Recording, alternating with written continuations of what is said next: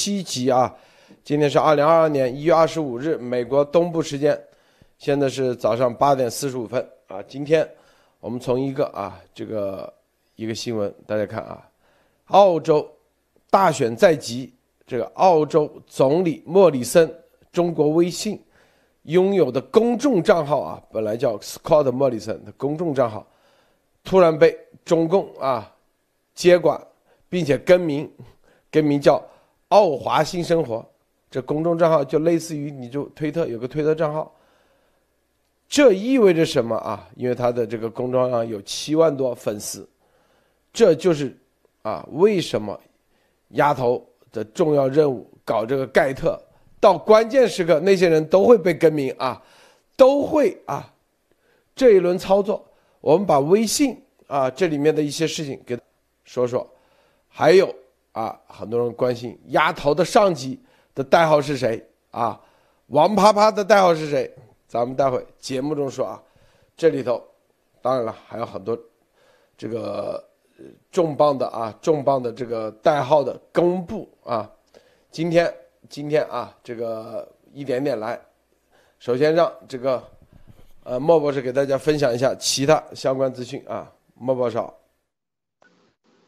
呃，洛德先生好，艾丽女士好啊。这两天呢，这个大家知道听的都是非常这个叫做呃呃前沿和这个隐秘的这个情报的这个中共情报的信息啊。这里面还有一个，就大家可能知道，这两天这个美国的这个检察官撤销了这个华裔这个麻省理工学院华裔教授陈刚的这个指控，他已经回到了这个麻省的这个实验室。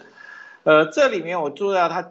几个比较关键的问题，就是他即使回到这个实验室以后，但是他的项目实际上基本上停滞了，他手下的很多的项目组和研究生已经转去其他研究组了，所以他手上的项目基本上无法很五到六个项目，他自己说是已经很难维持了，他觉得自己的名誉基本上他感觉他的生涯得到了巨大的重创，但是这里面我觉得是一个问题，如果是。被诬陷的，他现在其实应该可以回告或者这个申请补偿，但是没有。那么我们的想法就是，我个人想法，他很可能跟这里面达成了某种协定和这个认罪啊，不然的话很少出现这个。那么为什么在这个地方美国检察机关会放弃这么大一个案子？我相信跟路德先生最近爆料的一样，就是。美国情报机关由于现在面对的挑战过于叫做什么，超过他们的想象，他们也在极度的调整自己的资源和力量。因为大家知道，我们所录的现所掌握和能爆出来的，他们也应该知道是大量的中共高等级特务的信息，这些才是现在情报战的一个关键。还有一个就关于情报方面。俄罗斯对外情报局的这个局长谢尔盖呢，最近一直在声称说，美国没有在北京举行的冬奥会做一个什么呢？信息的这个抹黑和这个大规模的干预行动。其实这里面说了一个问题，其实它其实一个俄俄罗斯的东西就是，俄罗斯对中共北京的冬奥会的情报战也是非常高等级的啊，但是他们已经叫做什么感觉到了。冬奥会将是一场情报、信息甚至病毒超限战的战场啊！俄罗斯其实是在提醒大家，这个冬奥会并不是一个简单的冬奥会，其实已经成为了一种现代超限战的战场，各个国家的情报组织都在参与。好的，路德，我今天先分享到这里。呃，艾丽女士分享一下。好，我们看今天是一月二十五号啊，这个中。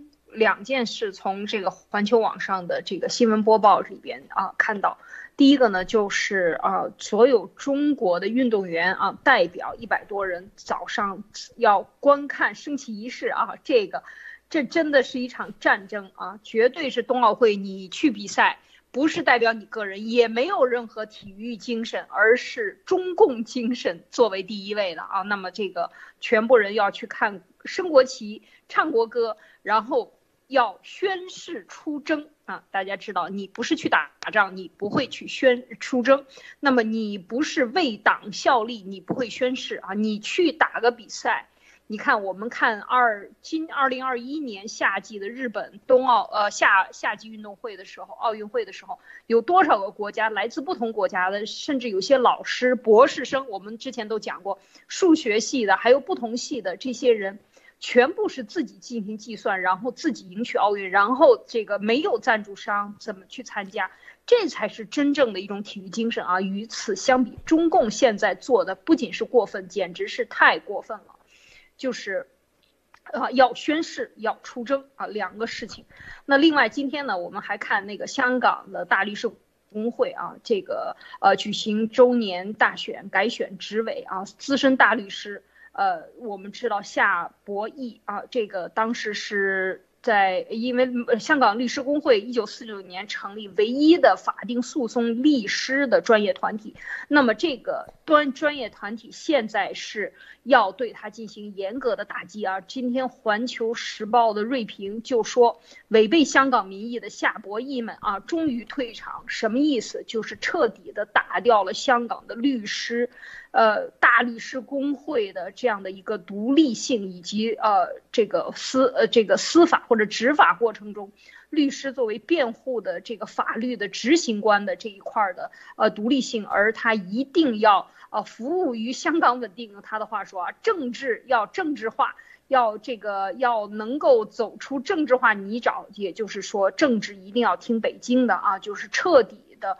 呃，法律服务于政治，法律的执行者、独立者全部都不存在了啊！所以说，这个时候我我们看到，其实香港现在的这个职业律师从行政。到司法，现在到这个呃，到从立到立法呃，立法会已经把他们搞定啊，就是所有的独立的这个呃独立呃代发言的这些代表们，基本上都已经被踢出了这个立法会。那么现在到了司法方面，除了政府的机构司法掌握还不够，还要把律师协会也要把它扒掉啊，让它不能够发生。所以我们看到这个香港现在的这个三权。基本上已经被中共啊的这个人大代表啊，人大呃。不是代表人大啊，以及中共的政治的介入啊，已经彻底把它撕毁啊，所以我们看到这样的一个情景，就更可想而知，这只是两年的时间，所以台湾一定要立住啊，因为一旦你被中共冲垮，那就没有机会啊，或者是非常难的有机会再找回来你的这个呃三权，你真正的这个民主的精神，嗯，好，就分享这两条路的。好，这一系列的啊，我们结合起来啊，首先呢。先给大家看啊，这个莫里森啊，微信公众号，他这微信公众号啊有七点六万啊，莫里森微信账号有七点六万粉丝。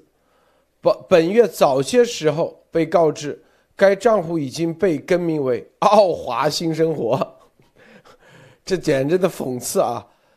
该报道称，澳大利亚政府并未收到总统微信公众号被接管和更名的通知。啊，看到没有？这个。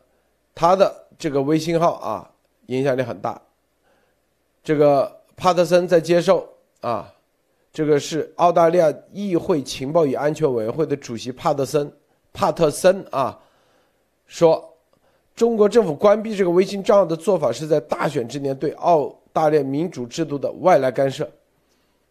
他表示，任何澳大利亚政治家都不应该继续使用微信，因为这等于在纵容言论审查制度的合法化。帕登斯说：“一百二十万使用微信平台的华裔澳大利亚人不能继续获得来自总理莫里森的资讯啊！好，这个更新更啊更改微信账号这个事情，这是你是澳大利亚总理，对你够客气了啊！只是更改名字叫澳华新生活，记不记得咱们之前做节目专门说过，为啥啊？这个我绝对不，当时啊在七幺幺之前。”我说绝对不可能去注册盖特，因为他某一天他随时把你的名字一改，咱们路德社啊就改成啥啥啥另外一个名字，然后本来不是自己发的，他发发出来以后啊一些暴力言论或者是直接美国 FBI 就可以抓人。我告诉大家啊，在美国你只要有任何的恐怖主义、暴力的言论视频。美国政府绝对上门，我告诉大家啊，这是第一。第二，甚至自己发自己的一些啊中共给你监控的一些造假的这种东西。美国现在所有的右派全部啊，很多啊，有些在那里注册了。我们之前就通过某些渠道就告诉你，注册了你都得要声明。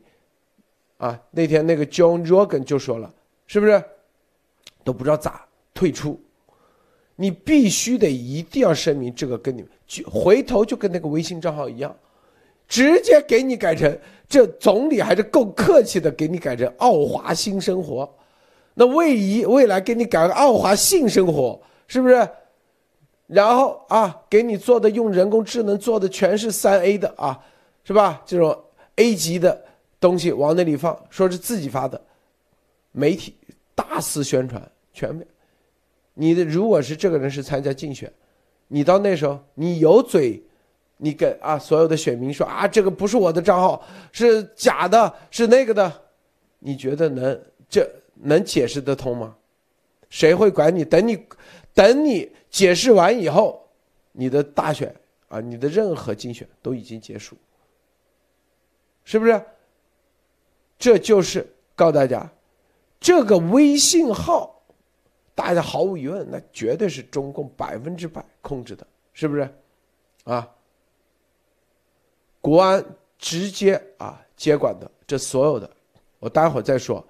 这个体系啊，这里头，这体系他们做事方式，以及新报一些代号，这就是我们之前为什么啊说啊，这个某特啊、某盖、某特、盖特这些，他未来为什么要做这个事？他的最终目的是啥？就像这微信一样，回头直接给你改东西，因为他有这个权限，他想给你改就给你改，啊。想发啥就发啥，我先说到这。关于这个，莫博士先点评一下啊。这里面其实我觉得最大的问题就是他为什么要跟这个澳大利亚的这个莫里森开刀？就是这个事情撕破脸的话，其实就把微信在国外的所有的政治声誉，就是相当于全部给撕掉了啊，就是明目张胆的不要脸了。那么，所有跟以前中共用微信的大咖政治家们遇到这个事情，必然是什么？远离这个呃微信，对吧？就像盖特前两天丢人丢到家的事情是一样。其实这体现了一个中共所有这种媒体平台的一个本质，它没有自主和私人公平权，全部是由中共指使的。那么其实这里面说到，说是被平台被管制，根本不是说是腾讯和微信自己官方的，它是由幕后中共指使的，对吧？这里面其实说明白了，能把政治方向的这个国外政治家的这种公众号改动，命令一定来自于中共高层，绝对不是腾讯他们自己一个人弄的。那么就做是什么？腾讯是由中共接管的国家官方的媒体啊，它浸透有隐私。那么大家知道，很多政治家在这上面的言论和东西，全是由中共监控的。这里面我觉得危害很大。为什么呢？因为如果就像路德先生他在里面，如果能接管你的账号，但你的发言、你的动态和你能不能观测自己的信息和关注量，这些都是可以编辑的。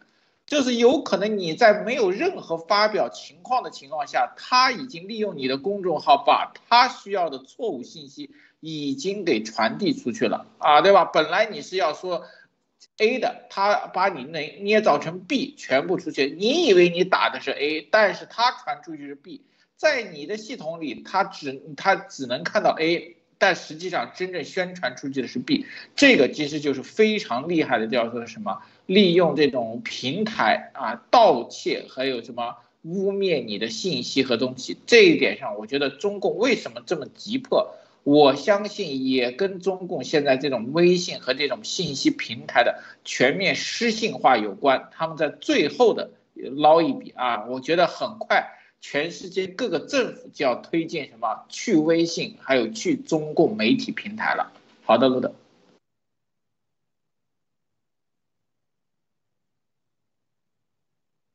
没声音，录的。艾丽女士点评一下啊，你怎么看？我们待会再深入说啊。哦，好的，我觉得这个呃。刚才莫博士说他这个现在可能操作的这个动作，我觉得我还不太同意莫博士，你说的太，太客气了。他怎么还这么大的一个大 V，六万多的跟随跟这个这个粉丝，他说你就是说现在做的直接就是还还说你你们在群发里边，他可以对中国人或者是对使用微信群的这群。不是知名人士可以用这个方法，就是说你能看见你发的，但是事实上你发的在中国土地境内的人是看不见的，这是很很客气的。但是对于像莫里森这样的，他是直接把他的微信号给他 take over，就是说这个密码你也登录不了了，这事儿也跟你没关系了，我直接就给你抢过来了。这个说明了一个非常关键的信号，就是说公开作案。直接叫板啊！公开的叫嚣对着莫里森来了，这个就是已经是撕破脸皮，完全是不顾啊！你装都不装了啊！已经是完全是这个叫做，其实他就是，呃，叫在西方我们说这个媒体平台你是不能干涉别人自由的，他都不是干涉别人言论自由，不是屏蔽像严博士在推特上的这个呃账户。他这个也不是关给你关账户这么简单，直接把你的账户拿出来改头换面，变成另外一个他的宣传机器，这个觉得比给你关账户说你这个言言论不对，给你关账户还要恶劣。这个等于直接透露出这个微信可以操作的威力有多大。这就是一个核弹，我这个核弹本来你是你是在朝着东边发，我。啪叽，给你转个头，让你望着你自己身上倒过去。那么这个其实就是一个呃媒体平台公开作案的这样的一个做法。所以我觉得他能对莫里森做，他也能对所有的使用微信公众号的这些大企业、大老板，还有一些名人，对吧？只要你言论不当，只要你敢跟我公众呃跟中共作对。那么我就可以用这一招。其实这个我觉得是非常非常危险的一个信号。这个事情它的表现表征意义绝对是巨大的。就是刚像刚才路德说的，表明什么？国安已经全面接管了微信。那么微信所操作的，或者是说腾讯所控股的所有的这样的平台，包括。嗯，其实抖音我们之前讲过了，那还有其他的，他控股的所有这些媒体平台是不是都可以这么做？那么这个就说明了一个问题：你的信息还安全吗？你全世界人跟中国人打交道还有没有安全的平台？如果都关闭了，怎么和中国人联系？怎么跟中怎么把中国人和中共在这个媒体平台上进行区分开？如果全世界都不带中国人玩，那么中国人怎么办啊？我觉得这些都是大问题。那么现接下来在这个媒体战中，这当然是有很多是后续效应。但是现在在这个媒体战当中，我觉得微信已经彻底暴露了，这个就是一个最好的案例，这就是犯罪现场，就把这个犯罪现场给它扩大做成案例，所有的各国的政客们和各大大 V 们和各大企业们，你们都看到了，这就是结果。那么你 NBA，你将来会不会也被拿掉？那么你可口可乐，你在中国卖的东西，如果你敢说中共不对的，是不是也被拿到拿掉啊？最后你们都没有了。那么你这个时候现在知道吧？整个中共土地上的八亿人都是奴隶啊，就是一个大奴隶场，现代奴隶制。所以这个是没有错的，我们说的绝不是耸人听闻的。这一件事情，其实我觉得是可以警醒很多人的。阿路德，这个。啊，这个微信啊，腾讯大家都知道是咋回事啊？在腾讯体系里头啊，这个所有的啊国安的人，他们都叫什么？都叫甲方啊，就腾讯里面都叫他们叫甲方啊，是绝这个腾讯的人类只是负责做技术啊，然后具体都是甲方说了算，让他们怎么做就怎么做啊，就跟那个说白了就跟军代表一样的那个概念啊，这是第一，第二。这个我们主要就是以大家要知道啊，这个中共的这个特务体系啊，它这这一整套的特务体系，它是怎么运作的？啊，怎么运作？很多人就比较稀里糊涂，是吧？它分很多啊，有一种是从小培养，啊，知道吧？它分啊，这个初中啊、高中时期、大学时期，是吧？从小培养是一种，这种从小培养的呢，啊，靠得住，从小被洗脑；有的是啊，半路被别人拉进来，啊，有的时候在大学时期被拉进来。是吧？然后呢？啊，这个拉进来啊，拉进来是什么呢？我跟你说啊，具体它怎么运作的？比如说啊，你像丫头，丫头她的上级知道吧？就叫做代号，记住啊，就叫庄凯，庄是装备的庄，凯是铠甲的铠，祖籍山山西。总参三部，大学期间就培养的特务，洛阳外国语学院毕业的，啊，他的母亲叫姓王啊，王某花啊，鲜花的花。他在系统内的名字，两个名字，一个叫黄一平，一个叫王一平啊，另外一个对外是啥？那不就是王啪啪吗？这这啥意思？啊，傅海燕，傅海燕，咱们那点，他的他的，他这个代号，他叫树燕啊，树树，就是一根树呃树木的树，燕子的燕啊，树燕。他们的这个体系，啊，就是首先，啊，他们都是混得代号啊，就相当于你领了一个上岗证啊。你领的一个招标啊，等于说投标资格，类似于这样，类似于投资一个投标资格。接着呢，你就要给体系里头写报告啊，写折子，类似于啊，这折子大小嘞，就看你这个经费多大，动静多大，是不是啊？动静多大？说白了啊，这个。就财政部专门在监委里头专门有办公室，批完财政部就秘密的啪，绝对的啊，就会给他们拨拨款项下去，中间还有考核的啊，半路都是有各种考核的啊，你的阶段性考核，所以很多人说为啥严博士和陆，这就是他他很激动啊，当时你发现没有啊？阶段性的考核，第一，你的也要申请项目，比如说啊，有个著名的项目，就是杨振宁，啊，杨振宁的小媳妇儿是不是？当年的功劳，他就申请了一个项目，就是把羊引到国内。但是后来呢，啊，他的这个，这个，他的业绩一般，所以呢。后面就没有后续项目了，但是就把他的就是每年按工资发放啊，这可是最高级别说的，就是他领了多少钱啊？现在呢，就按工资发放这种方式。很多，你像啊，刚才说啊，有些刚才什么《纽约时报》报的一些这些，还包括他们就是国家就中共他这个体系，他才不会啊说。你只要领了那个每个月，你大家想多了啊，没有那种那个，不是这个，都是自己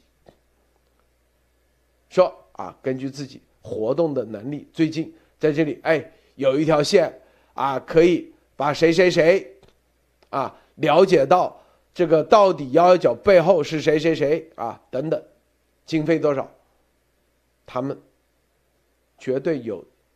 啊立马啊就会申请，有的啊说白了，你看，这就是为什么我们说夏有富要写这个折子啊。当时夏有富这个折子，这个动静，他已经啊把这个外交部关系打点到了，国安打点到了，军委打点到了，就等习近平批，因为那个动静很大。啊因为要动用军委的无人机，所以习近平一批好，这个经费就到手了，多少亿啊？直接在海外就做这个活动。这一套体系一直以来啊，这都是李克农这个体系他们设计的啊。我先说到这啊，我先说到这，待会儿再说更更重点的啊。这个莫博士，呃，这个王妈妈，这个路德先生刚才说的时候，我是在想，应该也是这个金属打边的铁打边的啊，没想到这个东西，我以为王妈妈这个可能会高一点，因为说按中共来说就是。呃，这种铁质的应该是最低的呢，就是金银铜铁啊，锡就是铁，应该上面我觉得王妈妈是一个什么铜制的啊，没想到是铠啊，铠跟这个托链应该都是铁的，看来两个等级是差不多，也都是金属类的。那这里面可以看到，中共。对这种级别的特务并不是很放心啊！对，大家知道这个丫头是商干，但是他一定会配一个叫做什么嫡系的这种是叫做什么培养的知根知底的，那也说明那个问题，当年的丫头出来完成任务，中共并不是很放心他啊，包括现在，而且路德先生说的这个刚才说到的那个申请项目，哎，这个让我突然觉得。非常符合鸭头发迹的过程，你发现没有？鸭头发迹的时候，在他的那所谓的什么鸡系列最强的时间，是不是正好是严博士和路德社幺幺九爆料以后？你发现没有？他突然发起，我觉得是什么？我个人觉得，正好这个丫头利用严博士和路德的这个病信息啊，让这个丫头。从低级任务突然拿到了一个高级项目啊！他拿到高级项目以后，你看他马上开始，连班农、纳瓦罗还有这个朱利安尼全部挂上线，一定是什么大量的这个资金和信息来支援了，这是可以这个的。不然的话，你看他的推进实际上并没有快，在二零零二零年后突然加速。大量的农场，大量的大家可以看到很多全世界各地的这种小特务和这种小情报员加入他的网络，说明这什么？当时他的上司王啪啪给跟他申请到了一个大的项目，这个项目由中共直接领导，然后让他大量的整合一些特务星，整合一个网络。为什么？这个网络很可能就是以屏蔽病毒溯源真相为主，所以说这里面。就一个很大的问题，当年我曾经说过，今天我多说两句，就是为什么当时丫头我们说他是编外的这个太监，但是现在地位这么高，其实整个他的上位就是当严博士的幺幺九爆料。实际上我估计当时丫头出来属于什么派出来的任务，用来打击以吴征为首的江派跟王岐山派的，他实际是接了一个二流任务出来的。但是在接二流任务的过程中，突然二流或三流任务的时候，突然接触到了啊顶级的这种信息，就说难听一点的话，就是东厂派出来一个小太监去查一个什么呃分江大吏的一个小内幕，突然他在分江大吏这个内幕里面查到了什么叛国的最高情报，立马升级为内幕太监，这个时候他才上位的。所以说整个信息可以看到。中共的特务系统，并不是以能力，是以你参与的这个情报的关键性，对吧？只是是压头的这个任务拿到了这么大的项目，最后玩的很烂，只剩下压圈在那里维持了。好的，路德，我先说这么多。这搞经济的像傅海燕，这都是以鸟类命名命名的，像树燕啊，燕子店啊，树燕，啊，高级特务都没有子女，特别是女性啊，特别是女性，然后这个。在微信啊、腾讯啊，包括什么阿里云、抖音、快手，所有的内容编辑啊，都需要批准。这就是啊，刚才所谓的盖特这个，就是又是一个新项目。目的是啥？说白了，就跟这个微信一样，它的服务器就在墙内。说白了，这就是因为啊，是吧？它就是阶段性。为什么是？所以你看。这丫头每次讲阶段性、阶段性、阶段性是要验收的，验收继续的新的经费才可以过来，啊，特殊经费，它是特殊的路子出来的，绝对大家不是讲啊，打个给个账号就可以过得来，啊，这是最基本的逻辑啊，最基本的逻辑啊，这些是吧？这是啥？就告诉大家，就是待会儿我们再深入的说啊，深入说那些啊，你们看到的都跟他没关系，什么盘股啊。没半毛钱关系，说白了，知道吧？都是叫做啊代持而已。这里头我们再具体再说，但是我们要说什么呢？你像这种微信账号突然莫名接管，并且这个事情爆出来，啊，看到没有？啊，《每日电讯报》这是第一爆出来，第二啊，这里面啊，这里头这个打法，大家看啊，你要知道。西方世界不可能这么傻逼，我告诉你，啊，美国这都是鼻祖，我告诉你，玩玩情报、玩间谍、玩这玩意，他都是鼻祖中的鼻祖，祖师爷级别，啊，中共学的苏联克格勃，你去看看苏联学的谁？德国啊，最早，德国又学的谁？德国的这种几个方面，全走到哪里了？是不是？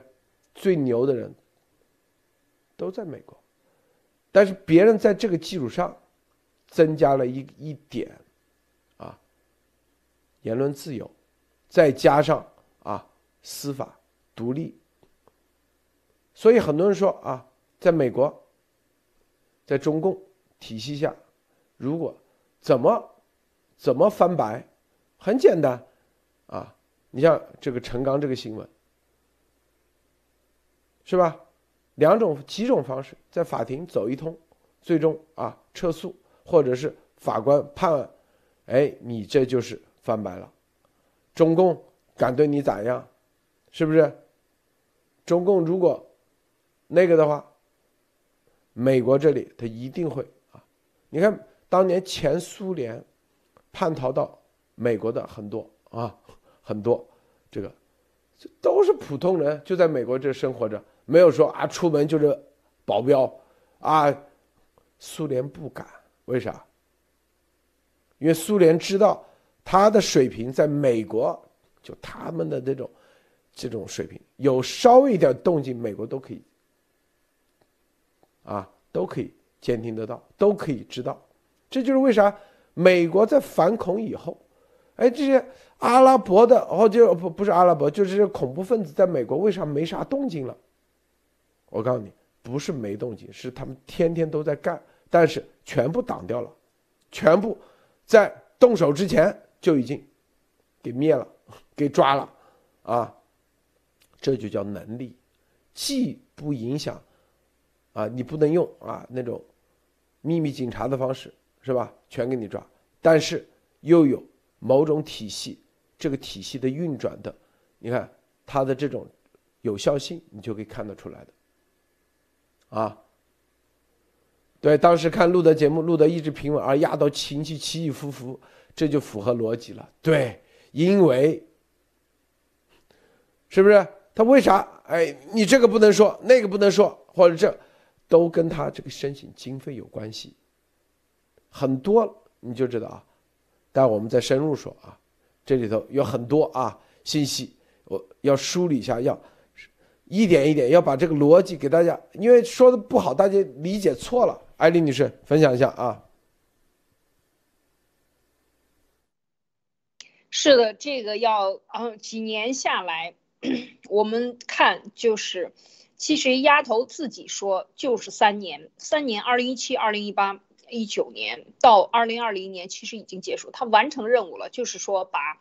他的这个对立面搞下去，就像莫博士说的，那二零二零年初，这是天上掉下来了一个大偶尔啊，砸到他头上了，突然间降下来这样的一件事情，所以一直到我看路德是直播，一直到嗯到开这个什么法治基金的会啊，基基本上丫头都没有给路德这个给予评论，给予什么评论，都是很懵的状态啊，就是很懵的状态，不置可否，不是。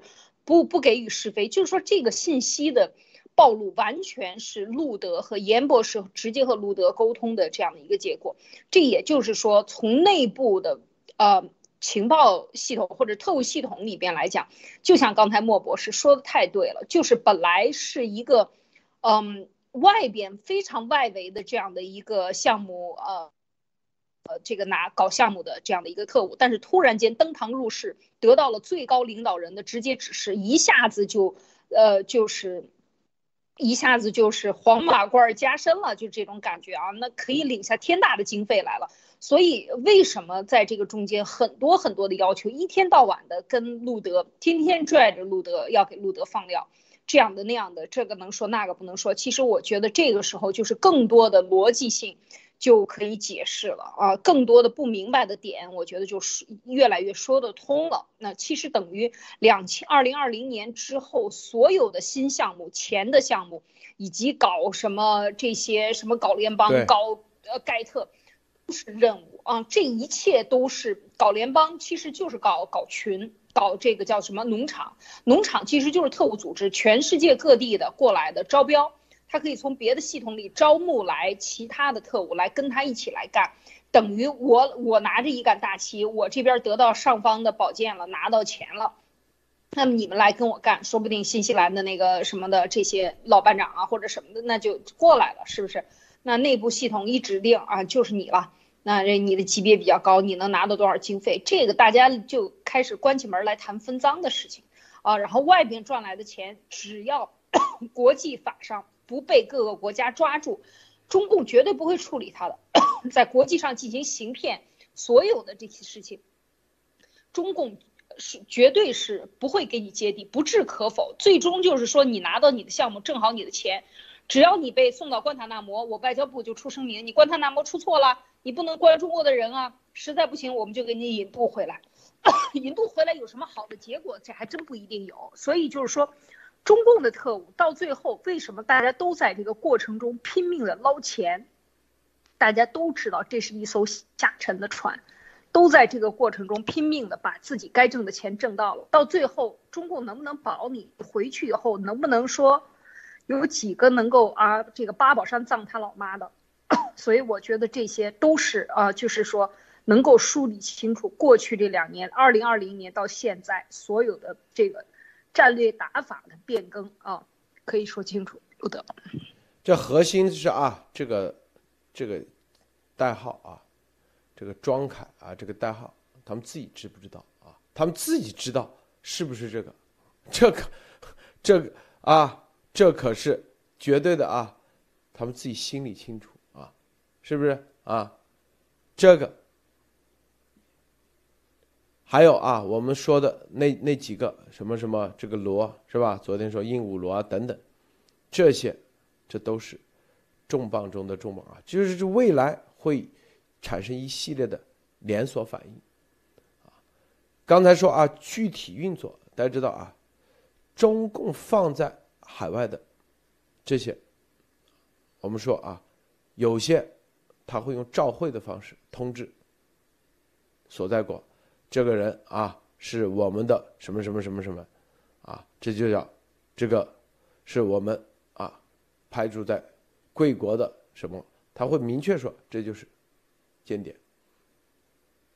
赵慧啊，记住，二零一五年的时候，北京警方当时接朝阳群众的举报，在雅宝路抓了几名俄罗斯妓女，在遣返过程中啊，遭到了啊遣返啊，并且。你知道中中共国没人权，那抓妓女肯定那个嘛，是吧？遭到俄罗斯大使馆的召会，最后证明这几名妓女就是俄罗斯的间谍，啊，而三十多个国家的外交官，这个有交易关系，啊，知道吗？就是我告诉你，就啥意思？俄罗斯你看是个妓女，一看那个他都直接给你啊召回。做的还比较有情有义，是吧？中共国你都混到了金无代这地步，都不会给你召回，啊，你别说白了就这意思，啊，中共的邪恶啊，是不是？中共的邪恶，这帮人还傻乎乎的在那里啊，你的代号都公布了，你公布了代号，这叫啥？就接下来就是自生自灭啊！公布代号的结果就四个字：自生自灭，明白吧？这个莫博士，你知道这意味着什么？自生自灭啊！啊，这里面我觉得是很简单，自生自灭有几种方式啊，一种是什么？你仍然有价值，能在中共里面找到什么新的这个组织啊？你还可以搭上线啊，就是说有些人像断线的分子还能搭上线。还有一种自生自灭啊，就是什么要跑路了啊。所以说今天我曾经在推断看，有些人要跑路了，为什么？很多人在做中共项目的时候，其实叫做什么？忠心不绝对，给自己留了很多后路。为什么？总是觉得要靠中共这个，在有了机会逃离中共啊，给自己搭条线，这种人有跑。还有一种自生自灭，就是什么？彻底给中共当炮灰，死也是中共的啊！中共是最喜欢这种人的，什么活是中共的人，死是中共的鬼，这种自生自灭是最好的啊！这种是为中共叫做死而后已，这种大量的特务是中共喜欢的。呃，我这两天我觉得这个路德先生说这个事情，让我突然换位思考一下，为什么路德先生可以爆出这么深度的这种特务的名单呢？那么这些名单的暴露会让这些特务的价值大大的缩水，包括什么呢？对中共来说，这些特务的名单暴露，实际上让中共有了提醒，他会自己处决啊，自己消失或者自己断线。但是对美国来说，仍然也是一个大的损失。为什么这么说呢？一个特务实际上是双面的、双向的。对中共来说，他不暴露是最大的价值；但对美国来说，知道他没有暴露，他就是他不知道他被暴露，或中共不知道这个特务被暴露的时候，其实这个间谍有很大的利用价值啊，这是一个间谍战的东西。那么现在路德先生能爆出来？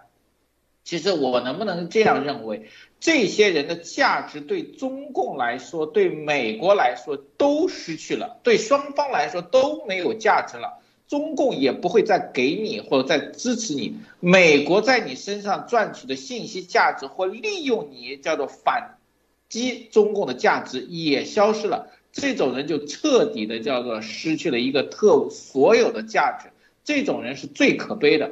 但是双方面会遇到一个问题，双方面在可能的情况下都会让你消失，你没有价值，但是你仍然是危险的，这在两方面是对的。所以在当时离开的时候，我曾经说过，包括丫头和丫头组织里面的人，包括美国、西方和中共，其实都有有大量的人和手段要让他们消失，因为他们的存在是一种威胁。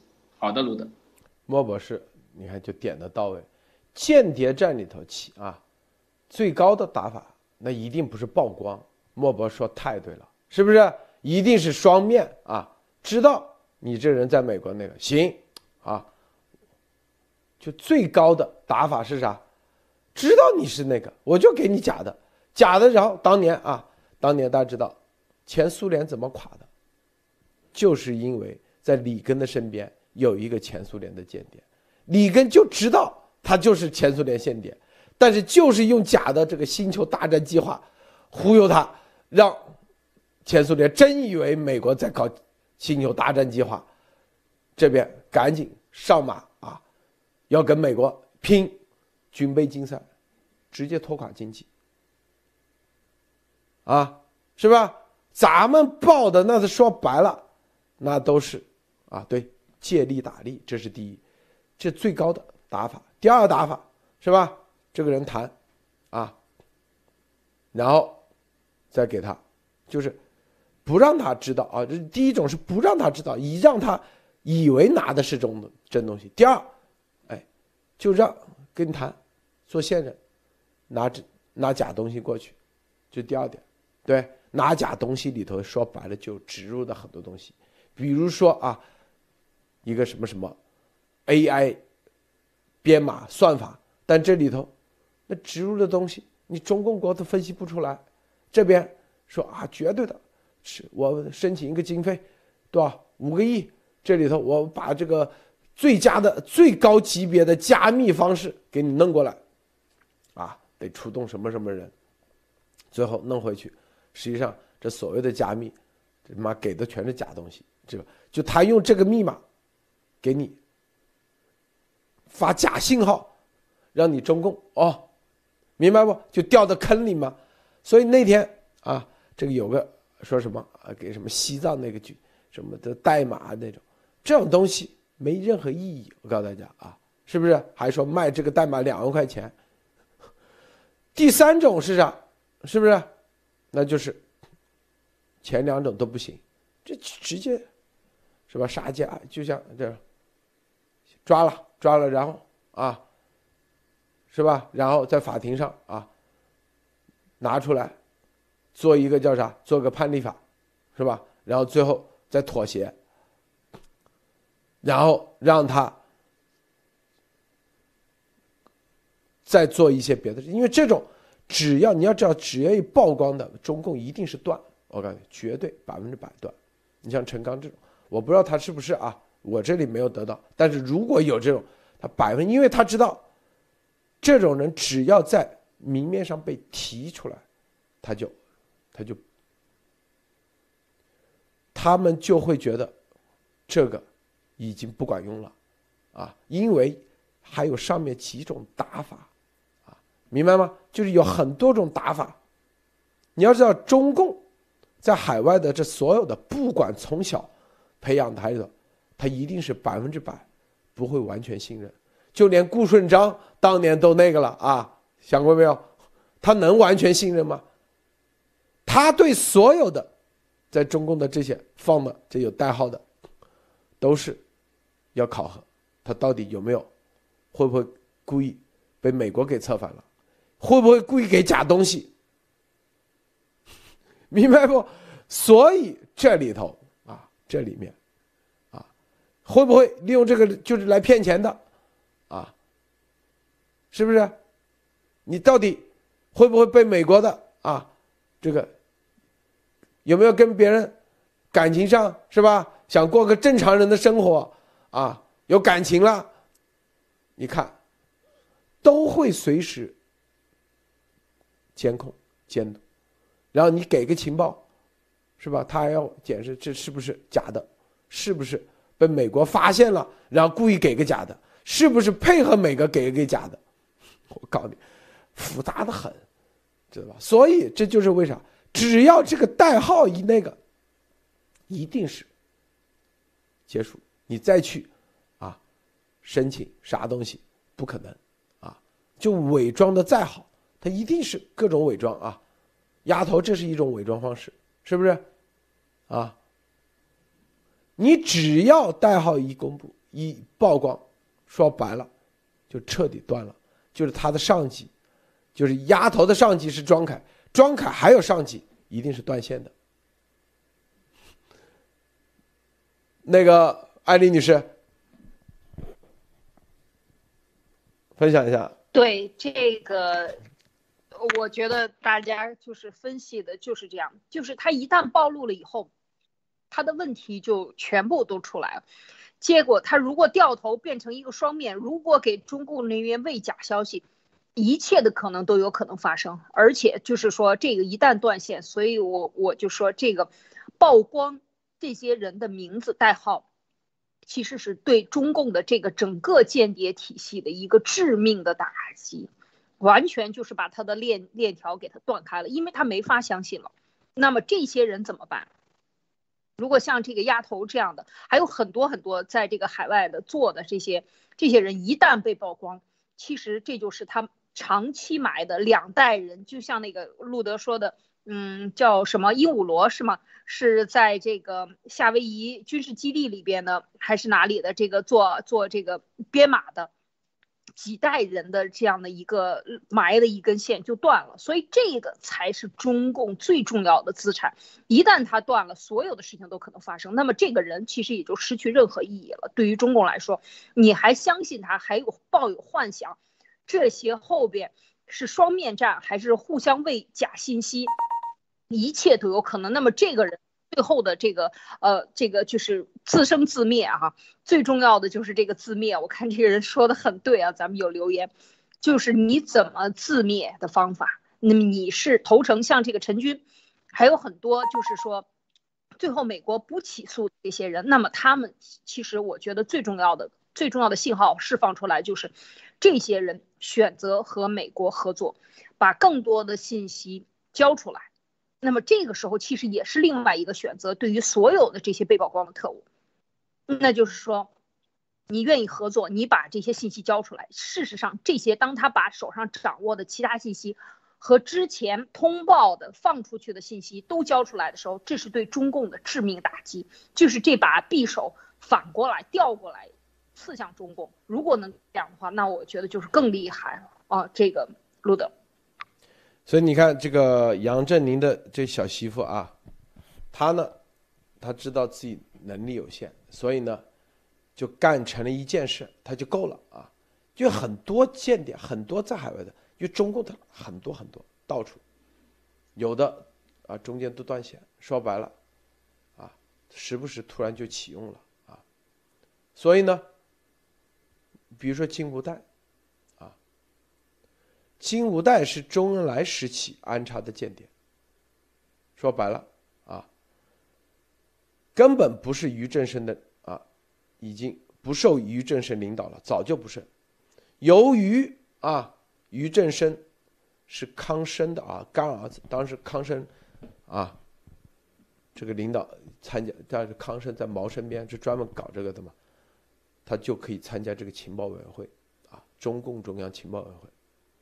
康生就知道有个金乌蛋，所以于正声知道啊，所以为了防止金乌蛋叛变啊，于正声就暴露了金乌蛋。于正声现在老年痴呆了啊，于正声这个金乌蛋是一颗。就是一个棋子，是于正声给美国的一种交易，告诉你知道吗？啊，是一种交易。什么交易？表明自己的诚意，啊，然后呢，然后接下来建立一些信任，然后告诉你，你看我中共在美国最顶级的，我们都。都告诉你了，是吧？现在啊，咱们要合作，是不是？要合作，是通过于强生说出来的。但是就是，这就是很多人说，为什么于正声最后还可以做到常委？大家看明白这里头的逻辑没有？所以这个情报战打的不是你在媒体上看的啊。我知道是于强生。表面上是于强生叛逃说的，实际上，你看于正声还做到常委去了，这是一种打法，一种配合打法，最终是得到了中共中央的确认的，最后等于说就把一个最牛逼的，啊最危险的，直接为了党的党和美国之间结盟。说白了就是一个棋子给抛掉了，最后啊，还没搞明白。我看咱们的观众还估计这这没想明白是吧？这个这很，因为这个事情只有中共中央情报委员会这个级别，我告诉你，就是你做常委，你都不一定能够能够啊进得了情报委员会，只有这最顶级的。才知道这个打法，很多人以为是于强生嘛？对，碟中谍这里头，于金无代到现在，他以为是被别人出卖的，不是，就是中共把他出卖的，明白吗？中共为了跟美国啊一建立，就跟啊，就是我们铁哥们，你看我他妈的，在你家的那个我都给你告出来了，我都那个告诉你了，是不是？够不够哥们吗？哦，你太够哥们了！哎呀，这个最牛的，你都那个，接下来表明诚意，最终最后才有后面一系列什么 WTO，然后中美这种同盟关系。本钱对，就是对很多人消化不了。这是一说白了，你混的再高，就是被出卖的结果。这个只有中共中央情报委员会这个级别的人才可以。所以于正声为什么入场？很多人啊，现在搞明白了吧？这个，这个莫博士分享一下。呃，我觉得这个就是说，如果情报委员会是中共的一个棋盘的话，那所有的这些特工们都是棋子。棋子的价值就是出去做事，同时棋子还有一个最大的东西，就是关键时刻可以当弃子，换取更大的利益。大的棋子换取的利益是最大的，小的利益换取小的。也就是说，在利益面前，或在中共所认为的利益和政治目标面前，没有任何一个人，就是这个特务系统，中共的特务系统，没有任何一个人是不可被放弃的。就是说难听一点，所有的中共系统，你进了这个系统，就相当于跟魔鬼签了一个契约，魔鬼在任何时候都可以把你的所有的给你的东西全部拿走，你没有选择。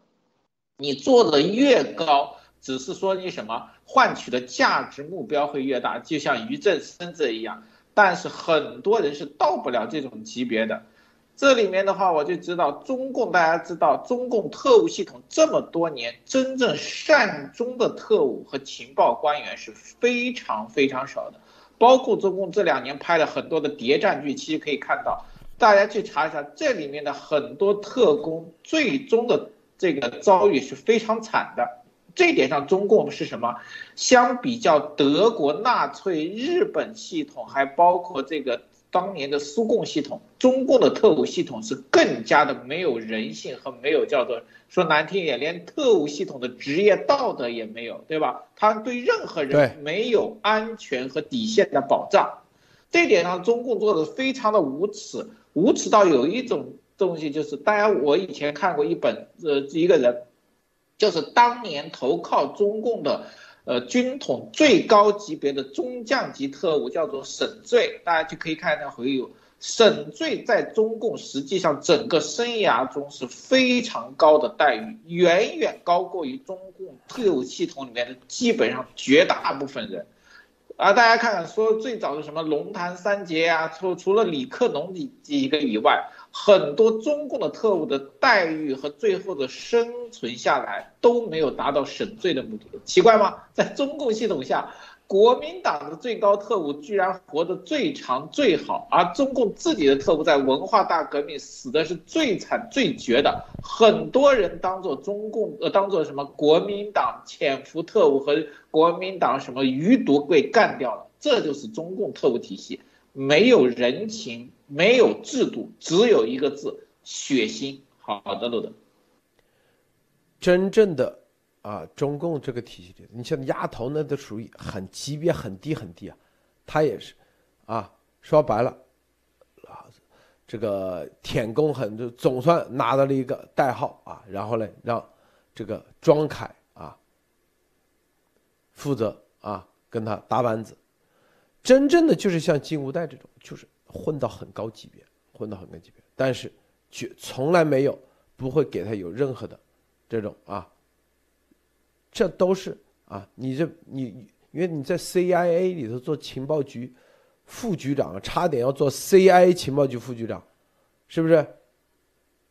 他的这个都是严格训练，就是各种啊，这都是啥？这种。就你要知道，他这一搞是几十年，因为你要混到这得几十年的，你不是装装个一年两年，他要几十年，是吧？然后那几十年你的编码系统，你的所有的代号，你的所有的啊，在哪个树底下放哪个纸条，这都不能变，啊，你不能说啊，现在这个现在我们全用互联网了啊，然后现在改用什么什么，告诉你。它不会变的，这些东西都是李克农时期还是用那一套，因为现在在美国，级别高的特务那都是几十年前埋下，那时候都还没电脑、互联网这玩意呢，啊，你现在看到啊，这个在那都是五毛，明白不？用电脑、用手机的啊，真正的混到级别高的，那至少六十岁以上嘛，从十几岁、五十年前，你说算五十年前。几几年嘛，算的六七年，六十年代，是不是？都是那时候放的线，几十年以后等着收割，不可能说啊，隔一年给你啊，我们换了套编码啊，啊，我们最近这个啊，习主席来了，所以我们所有东西全换，不可能，不管谁上，这套他不能换，为啥？因为，你换了得觉得暴暴露了自己，所以。最牛的才是那种，知道吗？啊，你像这个什么，我们今天报的这些这两什么鹦鹉螺都不是最牛的，知道吧？你鹦鹉螺他就是个美国人，啊，父母是第一代移民和间谍，他自己毕业于西点军校啊，我说错了，昨天 MIT 说错了，是记错了啊，MIT 是杨罗那个女的才是 MIT。鹦鹉螺是毕业于西点军校，那个杨罗也是父母移民过去以后才通过香港移民，中共资助读的大学。接头方式当当时就是相亲啊，相亲啊。这个鹦鹉螺之前有一段婚姻啊，两个儿子一个女儿，前妻是美国人，离婚后孩子和母亲生活。这个羊螺比鹦鹉螺小一些，然后因为相亲的方式啊，最后哎，是吧？建立了联络。哎，大家看明白没有？这里头，这个中共的高级别的老间谍用的系统，记住还是以前的老系统，不可能啊！随着这个互联网出来，几十年都不会变的。啊这个说完以后意味着啥？艾丽女士，你想想啊，这里头说的可是最重要的信号啊！哇，我觉得就是说，呃，接头暗号、接头方法和使用的系统几十年不变，这是非常重要的。这就说什么呢？就是鸡毛信还是鸡毛信。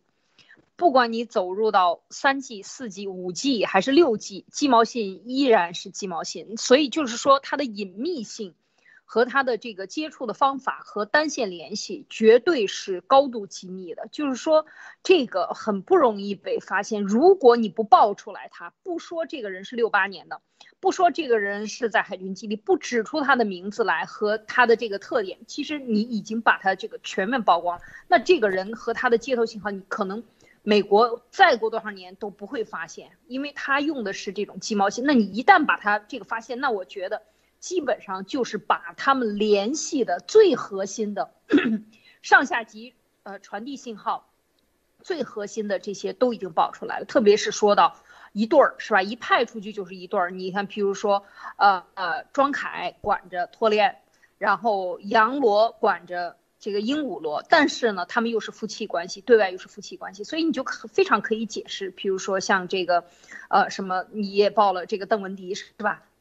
结婚要就是要和这些人，呃，这个比较有重要的信息价值的人接近啊。那么这个东西还有还有他的，他是不是也有这种上级？上级 和下级之间，往往对外他是一个夫妻。情侣或者是什么样的一个关系，他总有一个监督关系，所以这一些这些重要的这个细节点都已经爆出来了。其实我觉得对中共的，呃，如果加上这个这个西方啊，就是要了解这些中共的特务的暴露，我觉得这是非常重要的点啊，路德。就这里头啊，这很多人我们说李克农啊，说李克农六几年就死了啊，怎么的？所以这帮人。就是，不叫这帮人，就是很多咱们普通老百姓不懂啊，不明白。现在在美国、西方世界，最高最牛的都是那个时候放的线，绝对不是后面放的线啊，并且这是这是一个重要的系统啊，这是重要的情报告诉大家。第二点是吧？啊，这些最牛的啊，这些怎么样的沟通方式，怎么样的联络方式，你觉得习会知道吗？是不是？莫博士，为啥中共有中共中央情报委员会，类似于这种机构，啊，他会知道吗？他不知道。我告诉你，啊，为啥不知道？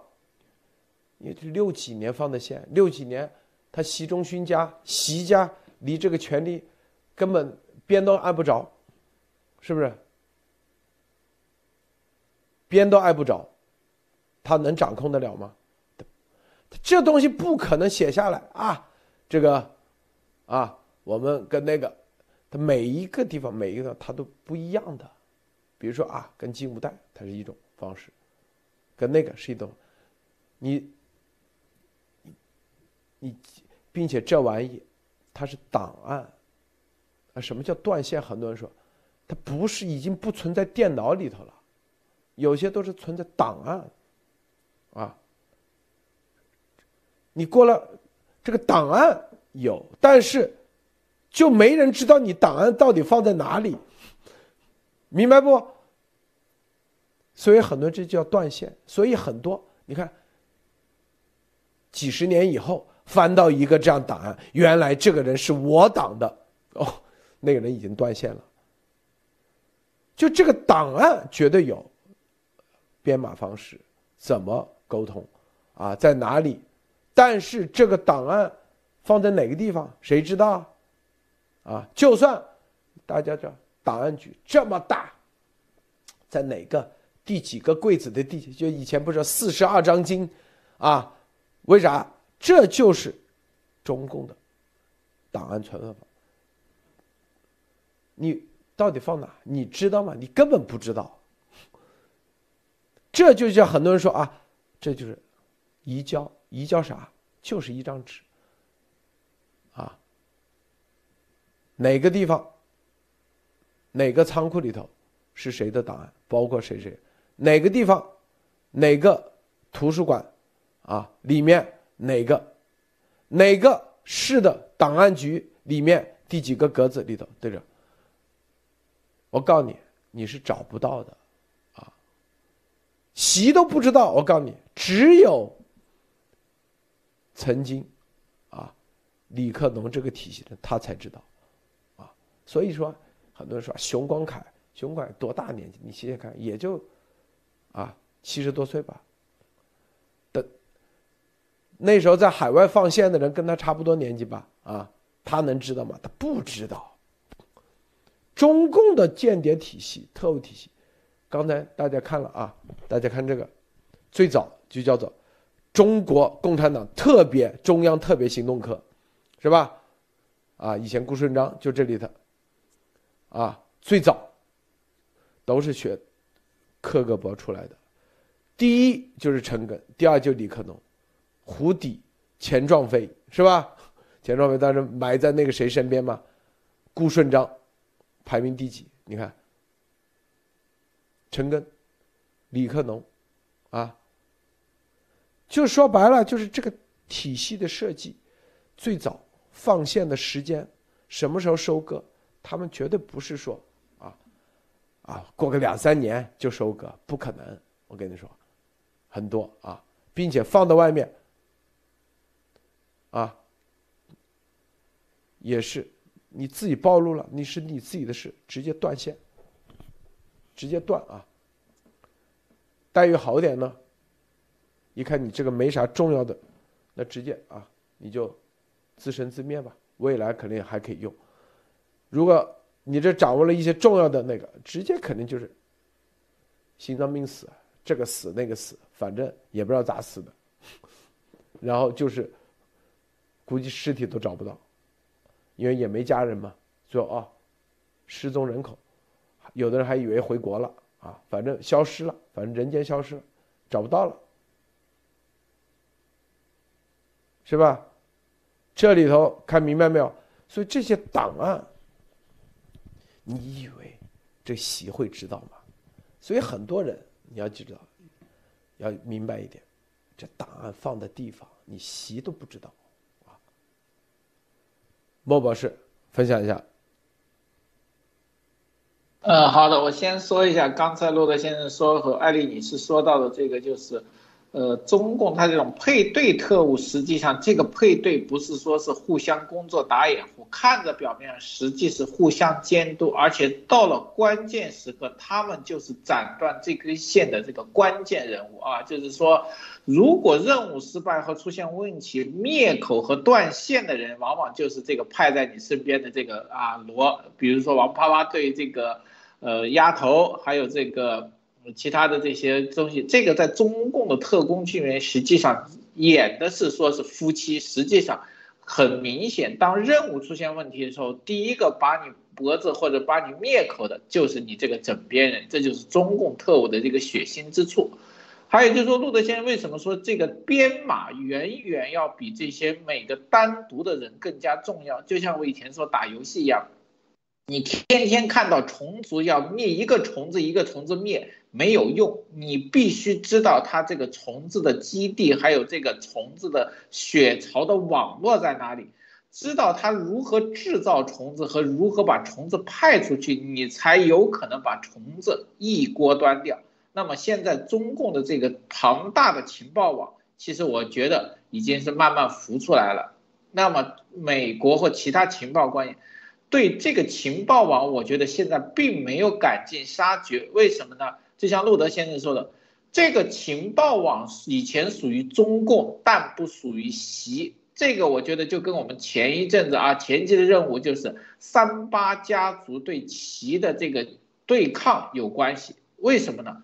这个情报部门从我们分析习家起步开始，就一定在另外一个非常隐蔽的三八家族的手里，它一定是中共核心的传承，外边知道的很少，包括习家都知道的很少。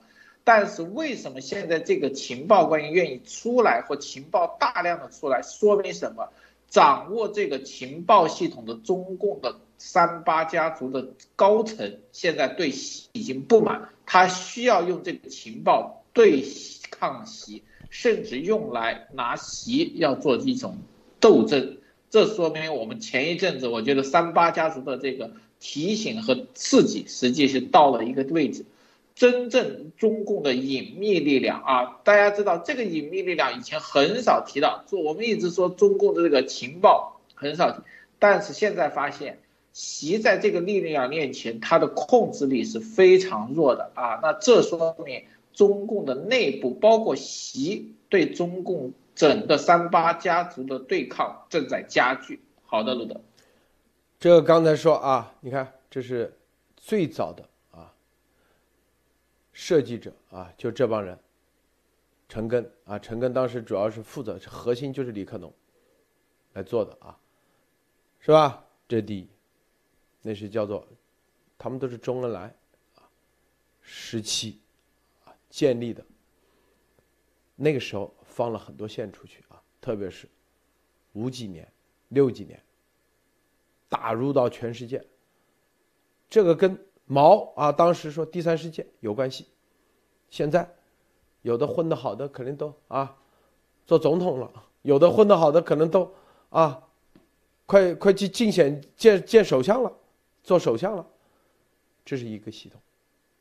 邓上台以后，啊，就他这样啊，一帮人上台，他就要建自己的系统。九零年代也开始建自己系统，啊，但是呢，因为他不懂啊，是不是？你这系统没这么容易建，也是用的李克农时期的人啊，但是呢，就是。你作为顾问，你来说啊，该怎么建，怎么搭建，然后呢，每个人的选择都是邓啊亲自选择选拔是吧？他选拔当时以特招生、委培生的方式，就从啊建立，从大学里头建立自己的间谍系统，啊，这些呢都是在北京大学委培和特招生。学校期间就接受考察，定期报告学生中的反党以及民运活动分子。到了两千年啊，这些经过十年的培养，然后发现这些间谍能力虽然超群，但是纪律性不高，就开始招收国防生和军校生。国防生、军校生，什么两千年以后，什么这个洛阳外国语学院啊这些啊，南京什么什么那个学院是吧？北京什么国际关系学院，啊，哎，这这是一个啊，等于习上，他要朝，他肯定也要建自己的，是不是啊？建自己的，你看，所以啊，就这里头说啥意思？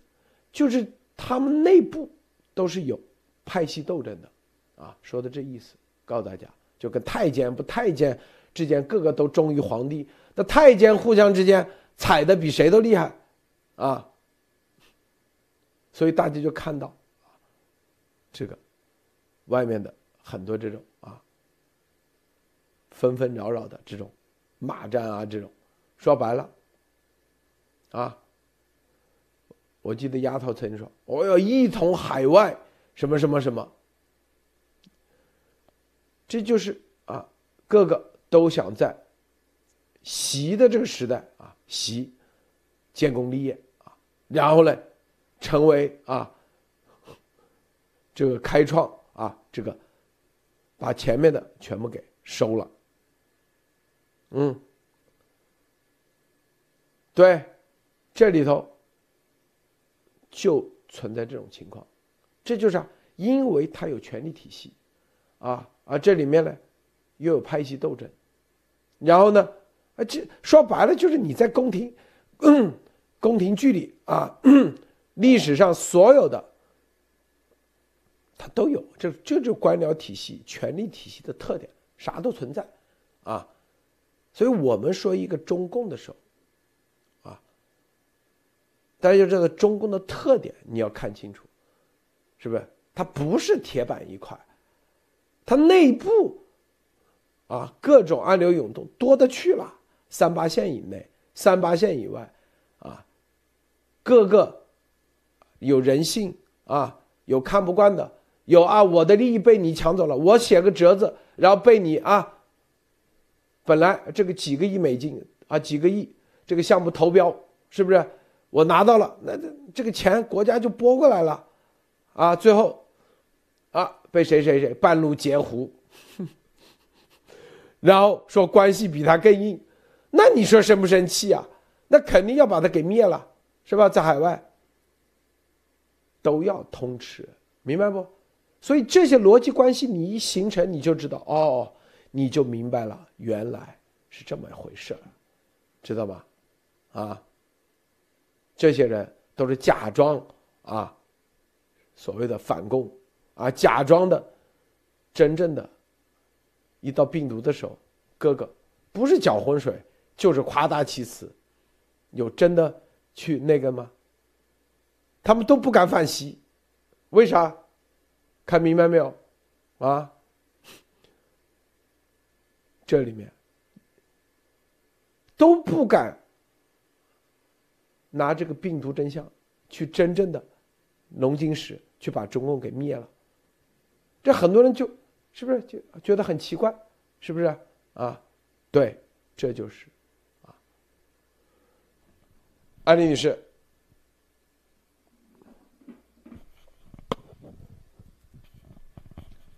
对了，这个，呃，我觉得，呃，就是在这个，呃，呃，情报谍报战上，路德讲到的，习根本不知道。这条线，这条线一旦埋下了，它根本也不是由你的政治人物来更换来决定它的变化，它是不听你的，它是一套独立的系统，而这套独立系统的建立和埋线啊，就像路德讲的，是可能在四九年之前，像金融贷就是在四九年之前，就呃直接对的是周恩来啊，是是这样的一个关系，所以他才能够呃，就是又做翻译官，又做联合国，又给美国去做，然后又从台湾最后转转展的来到了美国，所以这一系列都是当时走的时候也是呃这个呃周恩来当时也是说不知道为什以后会怎么样，走一步看一步是吧？你一定要记住什么什么为党国效力等等等等，先洗脑一片。这就是这就是埋下的这一条线，它最后能什么时候能够起效应？那都是后来了，都是五十年代以后，呃的北韩的这个战争以及越战等等这一系列的都是有高级的情报，这是当时也不知道他是能够做到这么高啊，做到 CIA 的这个总督了，基本上副总督还是总督的这样的一个非常高的副局长，就是说这就是这就对，这其实都是要碰运气的，你埋下这么多条线。你不知道哪条线到哪一天，他就就突然间就碰到重要情报了，所以在这个时候呢，我我就想说，这个其实习是不知道的。那么，为什么这些线能够爆出来？今天路德爆出来来讲这个中共的这些呃，这这个也已经这个。代号啊，代码、编码程度到底是怎么编码的啊？你看都讲的非常详细。这个昆虫是什么？海底的这些珍稀的珠子啊，东珠南珠是什么？呃，是什么样的人？然后这个链子、链条类的啊，这些这个工具类的都是哪些？所以都有它的分类编码做法。而且刚才是非常确切的，这个路德讲到啊，就到现在这个编码系统和这个传递信息。还依然没有变，还用这个，那么其实我觉得就是已经把这个抓这条线的基本的这个方法和点都已经点到了，所以这这个是非常大的、非常重要的一个情报。就是中共，我们想说就是这个情谍报人员，呃，咱们一直都在讲啊，其实事实也是如此，就是没有几个有好下场的。金无代最后等于就是被共产党出卖了，说白了就是被邓小平出卖了。邓小平。干了几件事情要讨好美国，要跟美国建立关关系，打了一场越战，然后还出卖了这个，等于就是我苦肉计嘛。我我就告诉你，我把我在安插在你系统里最高的这个人物，叫这就是投诚啊，投名状。我我就告诉你美国，那要跟你美国修好嘛。要跟你美国接入到你美国系统里，而且邓小平自己也说嘛，就跟美国交好的国家都富了，都会有好结果；跟美国作对的都没有好结果。他是看得明白，他打过仗嘛，打了多少场战役，他是有战略思维的。所以你看他做的这个，当然不是说表扬他，他能够看到这些关键点，所以他能够做出这么巨大的这个牺牲。但事实上，一个谍报系统可以讲就是。呃，这个是非常反人性的啊！刚才路德也也这个也报过，就女性是不能生孩子的。你在海外，你看都是一换妻，换了妻又换妻，包括像杨澜都是啊换了老公的。所以就是说这些事情的发生，事实上都是反人性的。而美国，我就看在这个国土安全里边，就是说他要对一些人监控上手段，就是 CIA 的人，他是要申请的，而且这个申请。它是要有法律管控的，中共国是没有的。拿到上方指示，签个字，盖个章就去了，就所有的人想干什么就干什么，对你进行监控。你拿着这个安全部的一，或者是拿着一些相关的这些人员，就可以对人进行对监控啊也好，上手段也好，所有的东西对你进行啊，对你进行实施的这种呃这种控制等等。所以这些谍报人员也是一样，谍报人员他们的后边后螳螂捕蝉。所以永远大部分被消失都是自己的上级或者新派下来的自己的上属或者自己的同伙在背后把你干掉的，一定都是这样。大家就是说这是一个公开的秘密，所以这种时候就说对人性、对扭曲和对这个这种工作的危险性或者这种工作的不符合人性啊，事实上就是还是挺可怕的，我觉得哈。所以今天爆出来，这就是中共的。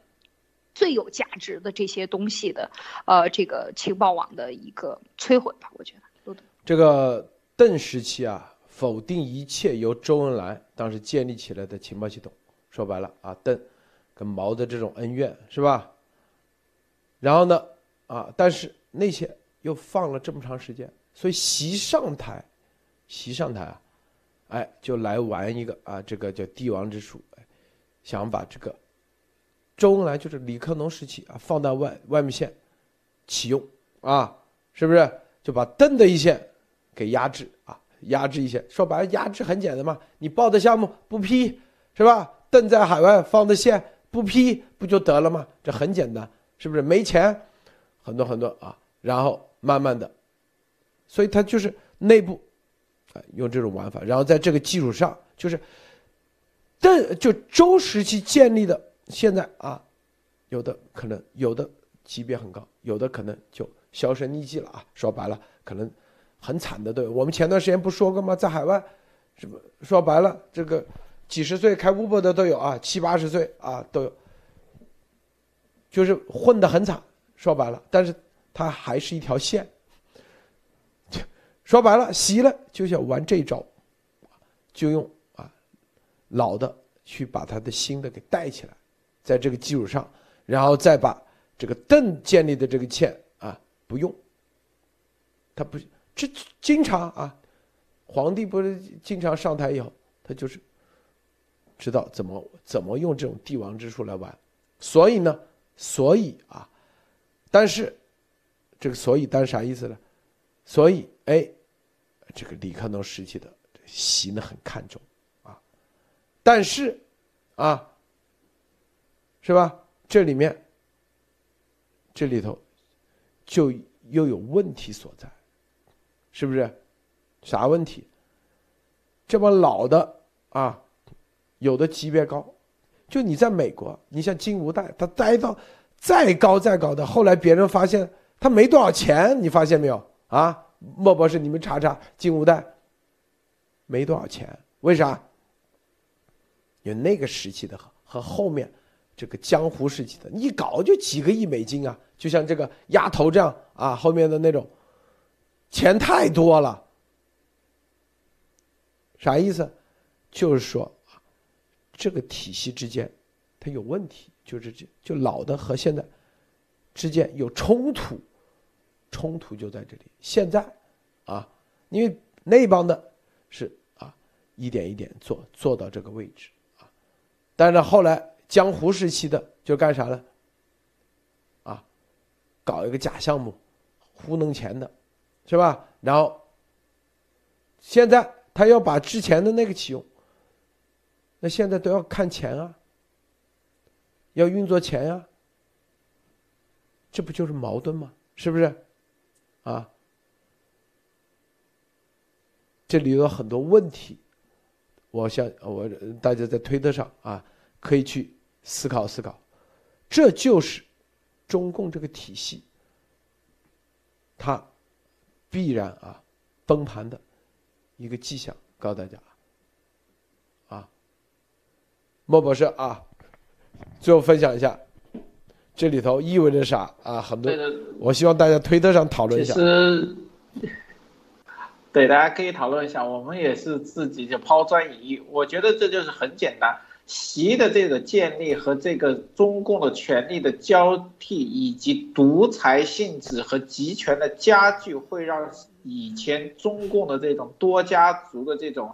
呃，管理模式和群集体管理模式必将走到一个叫做终点和挑战性。挑战性就是什么？它会颠覆其以前的这个利益集团的实力和手段。但是现在可以看到有一点，其加速的颠覆会导致以前的一些这个势力的反扑。同时，我们会面临一个问题。习由于启动的过于激进，那么它造成了一种现有的力量的这个等级和素质。就像陆德先说说的一点，就是现有这个习启用的这种间谍的素质和能力，其实比起老一辈和邓，包括邓和周时期的差很多啊。大家可以看到，钱拿了不少，素质差很多。对，那么这就会造成内部的一个不均衡。未来，而且我们现在看出一个很大的一个趋势，就是说，以前相当还有一点能力的中共的高层和中共的这种叫做精英层次，开始对习出现了明显的对对抗和反感。那么还会有一个问题，在这种情况下，习会出现一个巨大的错误，就是情报组织的内讧会让习的情报和判断出现巨大的错误和误判。这个。很可能是对中共未来和对世界的这个影响造成巨大的伤害和这个呃叫做呃推动。这一点上，实际上大家要非常非常的注意，因为习处在的这种位置，情报部门处在的这种情况，都会出现一个巨大的这种波动。好的，路德。这里面啊，说白了就啥意思？这习启用老的，说白就是灭啊之前的那些那些能不知道吗？啊，是不是抓老虎啊？什么拍苍蝇，不就是拍到这些人身上吗？回头，是不是？这里头牵扯到利益啊，各方面的利益。所以中共，我们说这么多，只是告诉大家，中共的不是铁板一块，它的问题到处都是，到处都是火，习是压不住的，盖不住的啊。所以这就是信心，告诉大家信心的来源。咱们说这么多具体的细节，因为如果不说细节，别人觉得啊，你说的这都我谷歌搜索都搜索得出来。所以你看，很多人做就说的都是谷歌搜索的哦，都是维基百科的，然后照着念。实际上，咱说的，对，第一，谷歌绝对搜不出来。但是这些人名，哎，一搜都有。哎，你看谭立博，别人一搜搜得出来。哎，什么傅海燕，哎，搜得出来。哎，这就是是吧？这就是所有的东西。你整个事情你搜不，你是谷歌搜不出来，但是。具体的人名，你像这个谭东白，哎，赵会，国务院赵会，外交赵会里头都有人名字，这就是啊，这我们把这个东西是告诉啊，所谓的中共的啊，中国的说无无名英雄啊，所谓的这无我的这样的，脑子该醒一醒，知道吗？啊啊，好，咱们今天节目就到结束，谢谢莫博士。谢谢艾丽女士，谢谢诸位观众观看，别忘了点赞分享，再见。